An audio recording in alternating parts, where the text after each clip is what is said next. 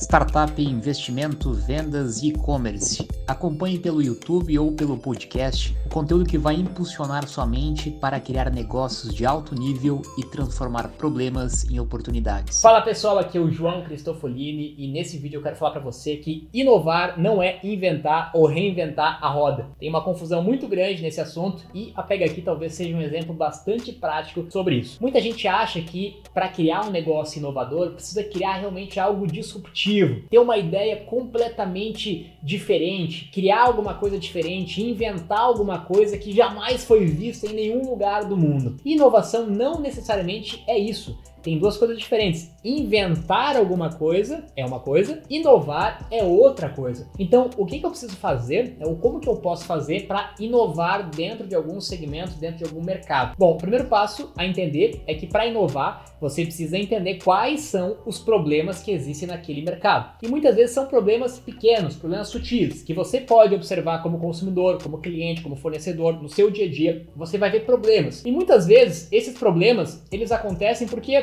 a empresa sempre fez assim, porque sempre foi assim, porque todo mundo sempre fez assim, porque é assim funciona, e não pensa em maneiras diferentes de fazer a mesma coisa. Ou seja, nós podemos inovar em pequenas coisas, em pequenos detalhes, fazendo alguma coisa diferente. A inovação pode vir, por exemplo, do canal de vendas. Em vez de vender sempre da mesma maneira, eu posso inovar e buscar canais de vendas diferentes. Se todo mundo vende offline, né, eu posso vender online. Se todo mundo vende nesse formato, eu posso vender em outro formato. Isso é inovar no canal de vendas, no canal de distribuição. Eu posso inovar no meu modelo de negócio. Se todo mundo cobra um valor X, eu posso vender por uma assinatura, por um valor recorrente. Eu posso oferecer gratuito e depois vender uma versão Plus, eu posso inovar no meu modelo de negócio. Ou muitas vezes eu posso simplesmente conectar várias coisas de áreas diferentes, juntar essas conexões e isso por si só será uma inovação.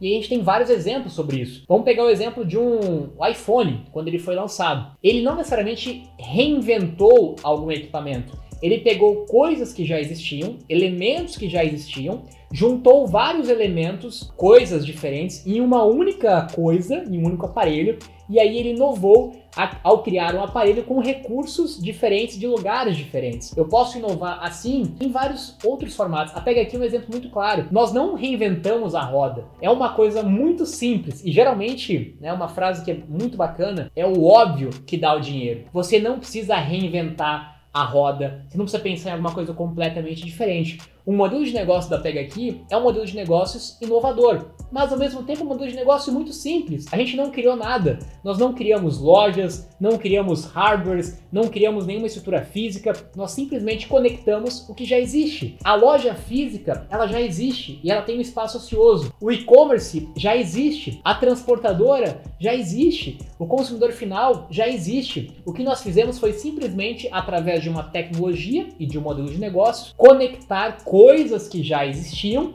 mas que estavam desconectadas. E quando eu conecto essas coisas, eu consigo inovar no meu modelo de negócio e no meu serviço. Ou seja, nós não inventamos nada, nós não criamos nada, nós simplesmente conectamos coisas que já existem. E muitas vezes, quando a gente vê plataformas. Veja, por exemplo, o Uber, veja, por exemplo, o Airbnb. Eles não criaram nada, eles não criaram novas, novos hardware, novas estruturas, novos carros, novos imóveis, novos apartamentos. Eles aproveitam aquilo que já existe, que está sendo ma mal utilizado, é, que pode ser melhor utilizado ou que pode ter um modelo de negócio diferente e através da tecnologia conseguem conectar compradores, consumidores com vendedores, né, proprietários de alguma coisa com quem precisa daquela coisa. Isso é inovar. Eu não preciso reinventar, eu não preciso reinventar a roda como eu comentei. E outro ponto muito importante, sempre tem o lado bom e o lado ruim de você inovar. Quando você inova e você é o primeiro a fazer daquela forma, você tem um lado bom, porque você tem um oceano azul para ser trabalhado. Você tem um mercado enorme, você pode ser o primeiro, você pode ditar as regras, pode ditar os termos, né? Você está criando um mercado novo.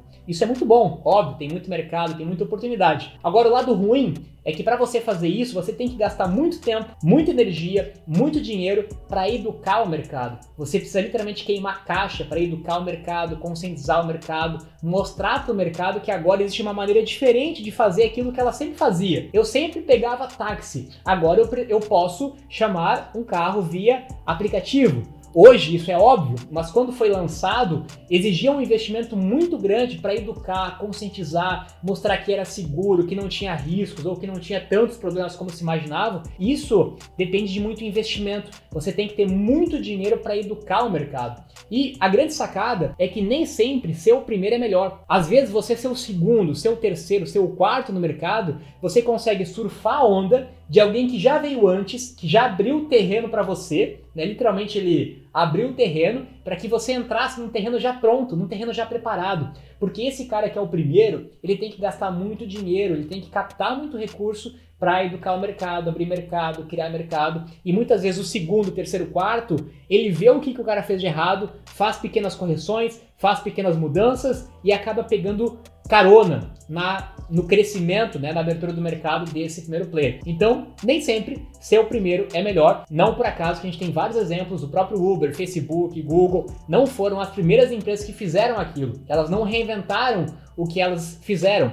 Tiveram outras empresas que tentaram fazer antes, às vezes não deram certo, né? Às vezes deram certo, mas eles conseguiram inovar com pequenas melhorias e principalmente quem veio antes teve que queimar muito suor, muito dinheiro, muito tempo para educar o mercado, abrir o mercado e depois você está na hora certa, no lugar certo, no momento certo, é talvez um dos grandes pilares para você começar um negócio de sucesso. Eu vou falar mais sobre isso em algum outro vídeo, mas de vários fatores que levam uma startup a ter sucesso é o time. Estar no lugar certo, na hora certa, no momento certo. Às vezes, quando você vem muito cedo para o mercado, você acaba morrendo pelo caminho, porque você não consegue sobreviver até o momento que aquela solução né, está concreta, está acessível para muita gente. E se você vem muito tarde no mercado, né, obviamente que aí você corre o risco de perder a onda e se não tiver uma inovação né, uma melhoria daquilo que já foi feito, você às vezes tem uma dificuldade maior de entrar no mercado. Então, nem muito cedo, nem muito, nem muito tarde, entrar na hora certa é o grande desafio. Não tem uma resposta pronta para isso. É o grande segredo de todo negócio de sucesso. A única forma de fazer isso é testando, testando, testando, testando, testando, que uma hora você vai acertar o time. Beleza? Se gostou desse vídeo, curte, compartilha com quem acha que pode ser útil